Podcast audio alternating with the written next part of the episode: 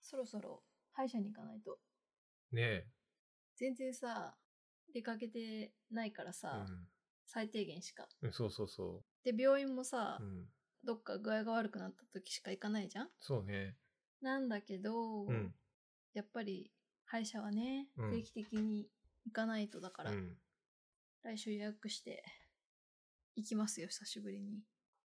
本当はさ、ホワイトニングもしたいんだよね。ああ、笑顔が汚 い。顔ってこと顔。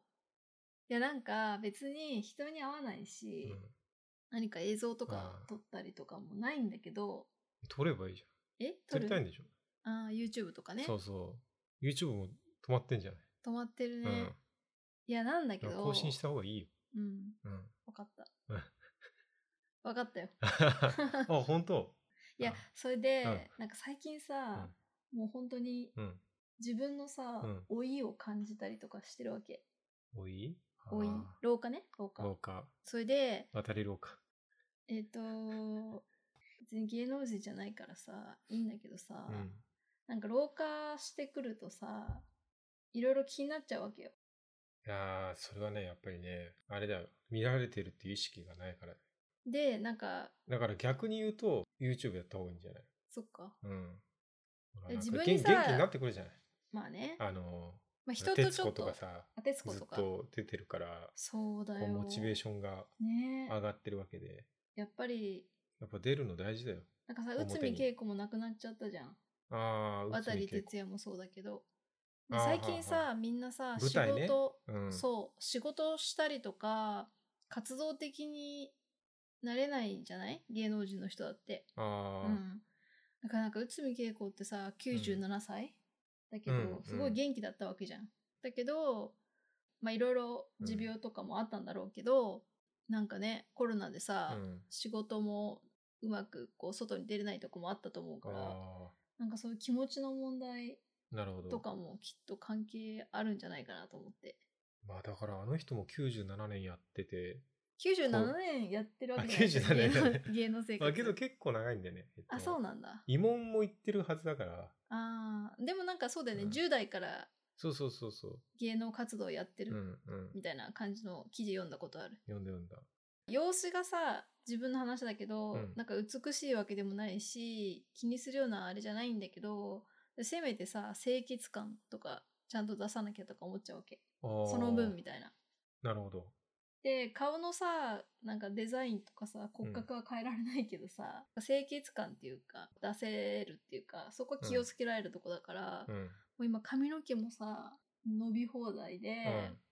歯もねちょっとああ、要髪ホのワイ毛トはニングねっ、て感じ気だにからなるかもしれないね。顔はだっていろんな、もう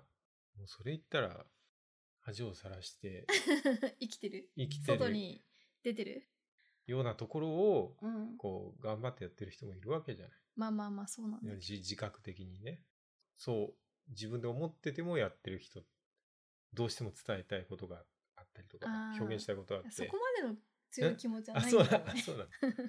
そうないんだ けどあけどそれ、そっからこう気軽にやりね、たいんですよ馴染うんんで、画面に馴染んでいくもんだと僕は思いますけども。そうだねうん。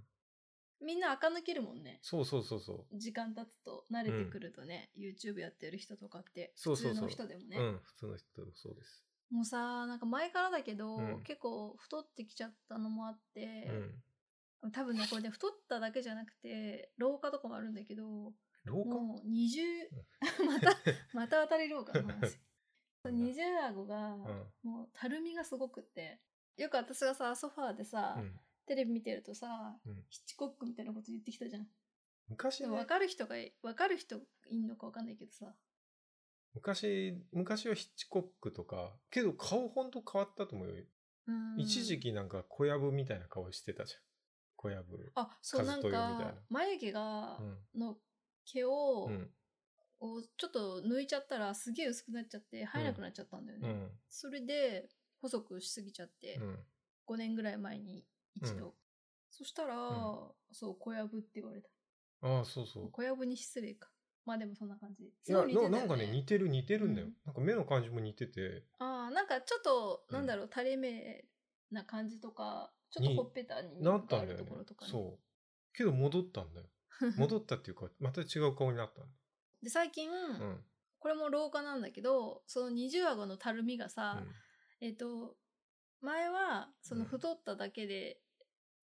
太ったっていう原因でなってるから、うん。なんそのソファーで寝転んだりとか下向いたりすると、うんヒッチコックみたいな二重顎になってたんだけど、うもん。う最近なんか顎の顎っつうか首っていうか、うんそこの肉があの重力に勝てなくて、あー全体的に下がってんの。チャーチルみたいな。まあそうだねヒッチコックからチャーチルだからチャーチなんか格上げなのかよくわかんないけど、うんうん二重顎が格上げしちゃってああ、そまあ、格上げっていうか格下げなのかよくわかんないけう。ど、うなんかん。下がっちゃってんの。ああ、なるほど。うん、どんな方向でも二重顎みたいなそれになんかそうするとさいろいろさ他のところも気になっちゃうわけ目の下のクマがすごいとかさあーたるみがすごいとか、うん。なんか昔とか今もそうだけど結構うんこすりすぎてさ、色素沈着がひどいとかでもともと結構色も黒くてもうそれでなんかしょげちゃってね何があったわけでもないのにしょげちゃってまあ、一回気になりだすと気になり始めそうなのちゃうよね。うんそれはすごいわかる。だからなんかうん気をつけられるところはちょっとうんケアしとこうと思うし、うん。まあ、歯医者さんはさ、まあ、基本的になんか、まあ、虫歯チェックもあるし、まあ綺麗にもしてもらうじゃんクリーニングうんをちょっと、やっぱねあと他の病気を予防するためにもね必要かなと思ってあと健康診断ゆうせいはもう行ってたね今年のいやー、もうすごい早かった。あんまり混んでなかったんだ相変わらず採血は痛いし。去年も痛かったの。あ去年も見たかったんだ去年も同じ人にやってもらったんだけど、痛いなあーと思ってそうなんだわかるうんだわかるわかるえんーうん悪い人じゃないけど採そうそ血う、がめち下ゃくち手ゃいいだなって人なんだけど、すっごい覚えてるねよ、ねそういうところ痛いんだよ。あやっぱりそうそこうの人はうん。採血が苦手なんだみたいなうん。感じそうそうそう。なるほどね採血のね、刺し方がね、採血自体はしっかりやってくれるんだよ。ああなるほど血はちゃんと取れるんだけど、しっかり痛い刺し方してくる。 で、今日はか、何今日、うんあ今日さ、まあ、この間も行ったんだけど前回も家にいるじいる時間がすごい長いから、はちょっとい家で過ごすい。うん。環境をね整えたりとかしてたの、この間ねそれでまあいろいろ買ったりとか使って、まあ、結構良かったものもいくつかあったからはい。今日はちょっとそれを紹介しようかなと思ってます、なるほど。主に私私がそう紹介していいのうん。私がやりたいって今言ったんだもんね、うん、そうそ うそう。紹介しますって言ったあの。しますはいはいはい しますでねまあなんかたくさんあるから今日はとりあえず、机周りとかあーうん家で過ごす時、まあ、うん仕事とかプライベートもそうなんだけど、うん。主に仕事とか作業する時に良かったものちょっとあの机をもともとダイニングで使ってたうん IKEA のテーブル、デカめのがあの食事してたんだけど、うん。ちょっとうちらにはデカすぎるって話になってそう、なんか高いんだよね。あそうそうそうちょっそうとだあねの IKEA のってうん日本のテダイニングテーブルよりうん。ちょっと2 3センチぐらい高めで、うん。よくあるサイズって高さが、まあ、70とかが多いと思うんだけどそれか72ぐらいかなうん。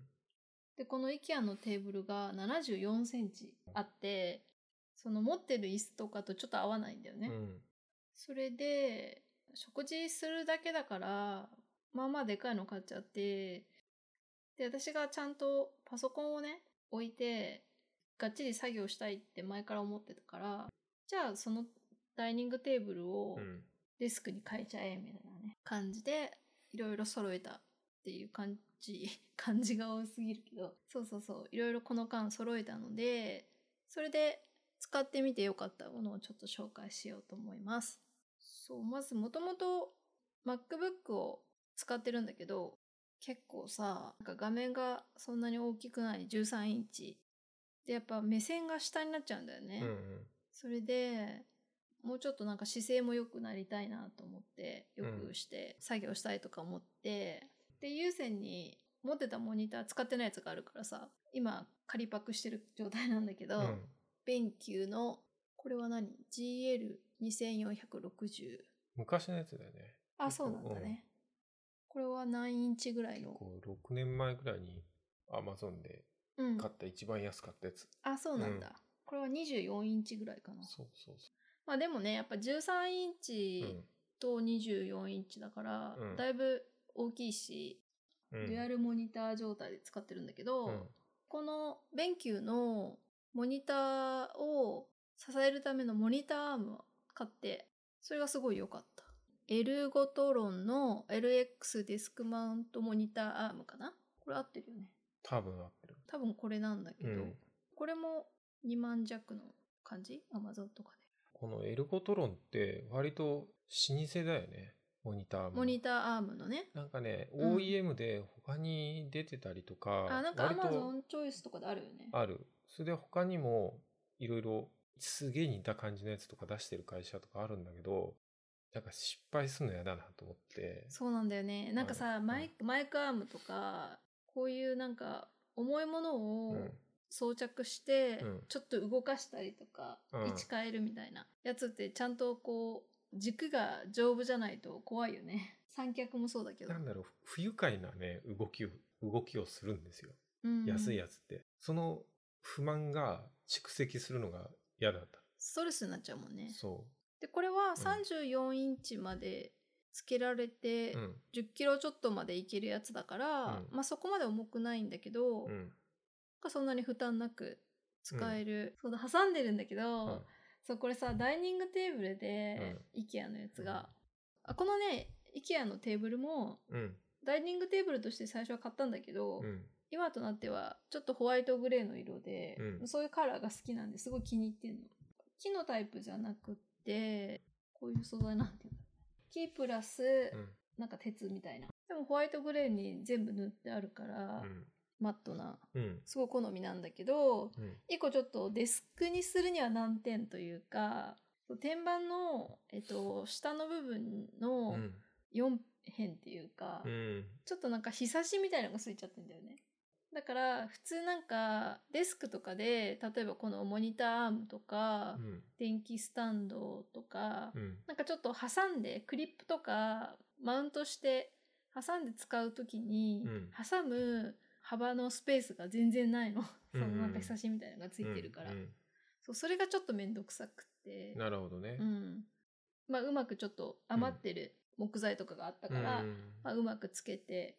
幅を出して机にくっつけてクランプで挟み込むようにはちょっとだけいじったから大丈夫なんだけど、うん。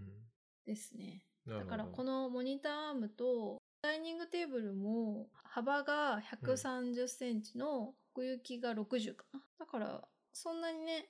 いろいろ物を置いてもスペースがあるし、やっぱりモニターアームがあることによって、そのモニターの高さも変えられるし、奥の方にね、フラットにできるから、机もすごいスペースが生まれるからめっちゃ良かった。ステンレス、アルミなのかなちょっと金属っぽい感じのシルバーで、シルバーと黒かな。すごい好みだったんで。だからやっぱ目線が上がるから、二重顎もね、これ以上ひどくならないように、ヒッチコック化しないようにできるかなと思って。やっぱね、目の疲れ方がちょっと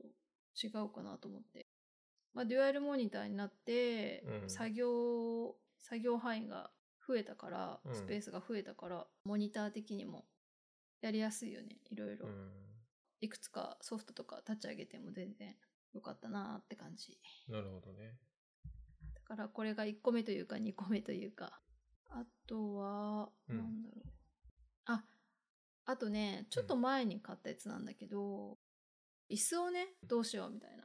椅子って結構長時間さ、座る、デスク用の椅子なんですけど、座るから、うんまあいいのがいいと思ってはいて、うん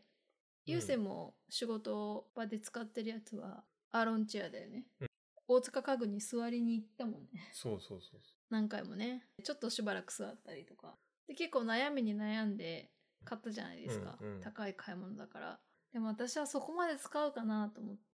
本当になんかリラックスするのってソファーとかベッドじゃないと無理だし長時間座るって言っても私はあんまり座りっぱなしのタイプじゃないからなんかやっぱりそんなにすごくいい椅子じゃなくてもいいけどダイニングで使ってた無印のポリプロペンのさ椅子がうちあるんだけどうんそういうなんか簡単な椅子だとやっぱお尻も痛くなっちゃうし、あんまり長時間やるのも辛かったからある程度ちゃんと姿勢が保てる椅子がいいなと思ってで買ったのがバランスチェアって言ってもこれなんかよくあるバランスチェアって木製のアームに肘をなんだろう乗せられるタイプだよね。うんうん、で椅子が椅子っていうかお尻を乗せるところがあってちょっとゆりかごみたいになってるようなタイプのやつが多分有名なんだけどまあそこが出してるやつとは違うんだけど私のあのキャスターがついててあ肘じゃない膝だね 膝が置ける場所とその座る部分の高さも変えられるっていう一応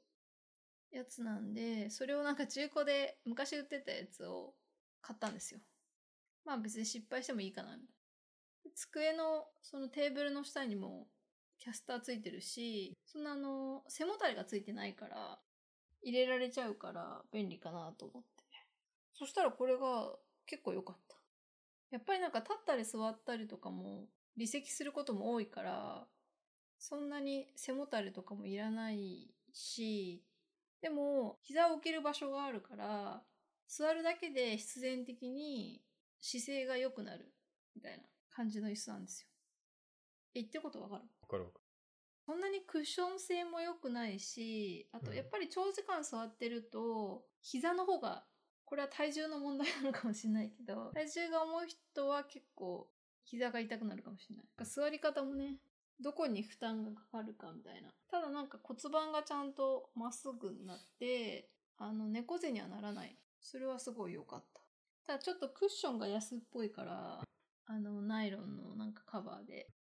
だからちょっと蒸れるかな。 簡単な椅子じゃないし、高級すぎないけど、私にはすごい程よかったって感じ。ちょうどよかった。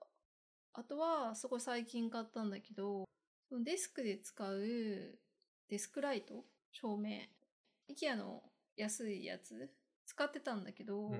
まあやっぱりなんか暗くてね。普通のスタンド式の高さ20センチぐらいで、えっと、60ワットの LED の電球がついてるタイプだから、まあ明るいっちゃ明るいんだけど、割となんか、それ以上の高さのところは照らせないし、広範囲に照らせないっていうのがあって、今そのモニターが2つあるから、めちゃくちゃ見にくくって、片方が。なんかないかなと思って、YouTube とか見てたら、モニターと同じ便球ので、最初見たのは、そのなんかモニターに、上の部分にパカッとはめる、モニター全体を照らしてくれるみたいな、ワイパーみたいな形のライトがあったんだけど、うんまあそれじゃなくって、子供用なのかな学習用のライトで、With Mind Duo っていう超高機能付きのディスクライトを買いました。で、これもクランプ式と置くタイプのスタンド式があるんだけど、まあ、とりあえずスタンドでいいやと思って。まあ、後でなんかクランプの部分だけオプションで買えばできるし、まあ、ちょっとこの、さっきも言ったけど、ダイニングテーブル様式だから、なんか挟み込むのがめんどくさいんで、ひとまずスタンドにしたんだけど、結構しっかりしてて、全然問題なくて。で、これもなんか、あの、モニターアームみたいに、ちゃんと調整が横、左右だけじゃなくって、高さも調整できるから、今使ってるベンキューのモニターの上から照らせるから、すごい明るい。MacBook もモニターも両方照らせるって感じ。明るさの調整もできるし、うん色温度も変えられるから、ダイヤルがついてて、結構便利な感じ。モニターと、その、MacBook 以外のものを置いた時とかも、うん角度変えられるから、照らしやすいし、すごい良かった。なんかね、変な形なんだけど、あのナウシカのメーベみたいあなあ感じそうだねちょっとなんか翼みたいな感じのやつなんだけど、まあ、そんなに気にならないデザインっていうか、アームとかは私の好きな白マットカラーだから、好みだけど、そんな感じっすね。まあ、以上かな。以上そうか俺もなんかあるかなあ、なんかあるええ、いや優先、ね、俺最近買はったっけなんか。全録かな前話したっけ全録うんい。や、ポッドキャストでは話してないんじゃない話してないね。で全録買って。全ね録。ってまあテレビの、まあ、全番組自動録画機能付きのハードディスクレコーダーなんですけど、まあこれがね、もう何にもしなくていいからすげえ楽になった。前まではプレステ4をそういうハードディスクレコーダーみたいな。違うね。あ、違うか。うん。あでも経由させてたでしょ。そうそう、トルネっていう、あの、ソニー製の、あの、レコーダーがあってうん、簡易的な、もう本当なんか、 1週間分の地上波の番組表から選んそうです、そうでです。録画するっていう。こう取れるみたいな。うんそうそうそうそう。まあ容量もそんなにないんだよね。すぐいっぱいになっちゃって。まあ1テラあるんだけど、俺がなんか水曜日のダウンタウン3年分とか残してたから、い逼迫してただけで、まあそれも生産中止にななるっていうこともあったりとああー、そうだか、ね。一そ応うそうそう継続して使えることは使えるんだけど、うん、いつ終わるかわかんないからどうしようかなと思ってたんだけど、なんか最近やっぱりツイッターでテレビ番組ソムリエじゃないけど、こう、情報をすげえよく見てるいっぱい人がいるんですよ。うんうんでやっぱり好み近い人フォローしてあの見てるんだけど意外とね見れない番組っていうか結構最近だと TVer とかであの追いかけて再生できるんだけど好きな時「あ間のにね。みたい昼なんです」ねとかあ『ースッキリ』とかうんあの、まあ、やああいう流れでしかやんない番組あるじゃないコンテンツじゃないやつ。毎日だし、ね。そこでなんか面白いことあったりしたやつを確認したくて、それをちょっとね、そういうなんかツイートとか見て、おお、これ面白そうだと思って、それ、遡ってみて、よしよしみたいなんかさ、全録だとさ、え6チャンネル、まあ、基本地上波だと思うんだけど、うんまあ、あと BS も契約してればあれなんだろうけど、な。あれね、全部ワウワウいけるとよか。。あ、そっか。あのえでも何でもいけワウるワのウとかは有料チャンネルだから、そういうの契約してないとダメでしょそうです、そうです。だかあなんらかチャンネル数は、 ?6 えっチとャンねネルだっけ、?6 チャンネル。 1チャンネル、2チャンネル、3チャンネル、1チャンネルじゃなかったかな。なんかね、いろいろあるんですよ。地上だけのチャンネル。で、BS も CS もいけるとか、え、いろいろ。今うちにあるのは、うん、パナソニックの D がだね。うん、D あれがなんがだやよっぱりね。一番ないんい。か全録っていうと、うん全録買おうってなると、うん、 2個ぐらいしか選択肢がないんでしょそう東芝とパナソニックくらいしかないはず。他にもあるけどで、いろいろ比較して、うん、優先はパナソニックの D ガを購入したんだよね。そうですそうです。で、やっぱりあの東京オリンピックに向け て各社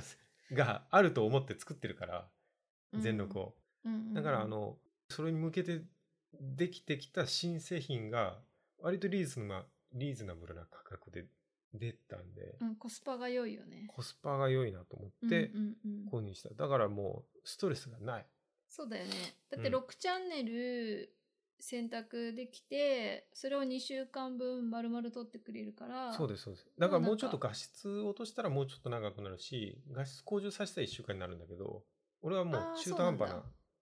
2週間っていうああ、あなんか2、3週間、2週間から3週間とかできるんだと1週間とかね、チャンネルは増やせないんでしょそれ以上は。チャンネルはもう機種によるからあー俺の持ってるやつそういうことなんだは増やせないあのこれ以上はえーもっといっぱいチャンネルを録画できる機種もあるんだ。け中どでもうもうマックスプラス1とか2とかじゃないかあなそうなんだね16とかないよあ結局あのあ B キャスそこカまーでドないもっんねていうあうんの地デジのカードの枚数がめちゃくちゃ増えちゃうと思うからチューナー数とかもね制限があるからだから逆に言うとそういう人は2台とか3台とか買ってんだよ、あ、そうなんだうね。ん本当にチャンネルごと全録みたいな。そうそうそうそう、ん。でもうちょっと画質良くして、まあ、それでテレビの仕事で生計立ててる人とか多分323台持ってると思うけど、ああ、なるほどね。うん、まあでもいいよね。なんかやっぱわざわざさ、選んで、何か例えばこの人が出るやつとか、あとキーワードとかで検索してう、ん、録画しないといけないけど、うんそれをなんか毎日毎日やるのめんどくさいし、あと気になった人がその時によって違ったりとかして、うん、今この全録だったら、うんもう2週間分撮ってあるからその中でキーワード検索もできて見れるみたいなねそういう使い方ができるもんね、だから困るのは、うんまあ、画質の問題と えそんな画質を追求するような番組とか撮ってないじゃん撮ってないだからな面白さがちゃんと伝わうれん、ば、伝われば結局ねやっぱりそこだけだからあとはだから BS とかあたりのはもう見逃して終わりだからうん例えば宮下草薙の水木チャンネルとか、あーあれ BSTBS だからそれはもう取れないからでもほら大好ちかきらな行かないさえっと太田白山のああお願いランキング内でそうお願いランキング内で不定期でやってるから、うんちょっとなんか予約録画するのしづらい番組なんだよねそうそうそうそうそううんだからいいよねあ今日やるんだとかなったら見れるしそうそうそうそうねえでいい自動的回答あるにさあるる程度溜まったらっていうか、もう2週間経ったやつはうん消えていくんでしょ、聞いてくしあの残したやつは押しとけばあ選残,、択してね残す残るし、で外付けもつけられるから、うん、うん逃がせるってまあ逃がしたってね 今ねその13年前くらいに撮った DVD とかを今バックアップしてんだけど番組テレビ番組 ねそれもその生活も長いよね の長いあと1000枚くらいあるんだけどあーすごいなそれはずっとね「サンデージャポン」とかやってんだけど俺これ見るんだろうかなってビデオは終わったんだよビデオもそんぐらいあったけどービデオをハードディスクに、えっと残す作業は終わって、うん次は DVD 公開時代がやってきてその そう DVD の遺産をうん今度ハードディスクに移す作業そうだっていうのにね入ったんだ、そうビデオ10テラくらいあったから DVD も多分10テラくらいあるんじゃないかなだから20テラバイトくらいあるんですよ DVD はねねもう憂鬱だよねはいどうすればいいんだろう、けど例えねばさ、意優外と先がねなんかこう映す時に発見があるからいいのあこの時こんな感じだったなとか昔の CM とか見れて楽しそういやそれがね意外とその消してる消しいや全然消さない全部まるっと残すタイプだったんだけどなんていうかその時忙しくて見てない時だったからとりあえず撮っといてあーなるほど後で見るわみたいな懐かしさもないみたいなないないないもう仕事をし始めた1年目とかの時でもう忙しいんだけどとりあえず番組だけは撮っとこうと思ってうん撮るだけ撮ってるやつだから、もうね何の懐かしさもないし記憶も残ってないか らそうなんだんあれだよね予約しとかなきゃとか工程が減ったからすごいストレスがう、なくなんったよね、好きに見れるしあそうですそうです、ねそれが一番やっぱりいい本当よね、に私もこの間そうそうあの6チャンネルしか撮れないからその他のチャンネル撮りたい時とかは、番組で選んで撮ることももちろんできるんだけど、うんそうそうそれで BS とかあちょっと撮ったりとかしたからそうだから NHK とかさそのうん番組表とかあで、ー、うん再放送とか、うんあと何やるか分かんない枠とかあったりするんだよねたまあーわかるわかに前の日とかでもだからたまたま当てがわれたうんドキュメンタリーの映像がすごい良かったりして、るあそれも見れたりとかねなするほるどもんなるほね見ようと思えば、うん全録だかーうんらそういうのはいいなと思ってあいい時代になりましたよ私もでも机を、うんデスク周りを環境整えたからだいぶいろいろね作業しやすくなって、あ、じゃあ、もう作業するだけだ。まあ、僕は、あれしてほしいけどね。YouTube。あ YouTube 始め、再開ね。 YouTube 再開してね、うん。欲しいけどね。まあなんか、うんこのポッドキャストもうんもうちょっと頻度ね、上げていければ途と。切れないようにそうそうそう。そうして、両方やりたいけど。いいと思はーい。買ったものとか、う。うん。使ってよかったものとか、紹介ししてい紹くのはい介いよしね。たいうん。と思う。紹介したの楽しかったから、うんまた溜まったらはいはい。話したいと思います。はい。じゃあ今日はこの辺ではい。いいかな。じゃあ今日は第25回、あちこちダイアリーでした。じゃあホストのキリバリマメコと、アシスタントの優先でした。聞いていただいてありがとうございました。ありがとうございました。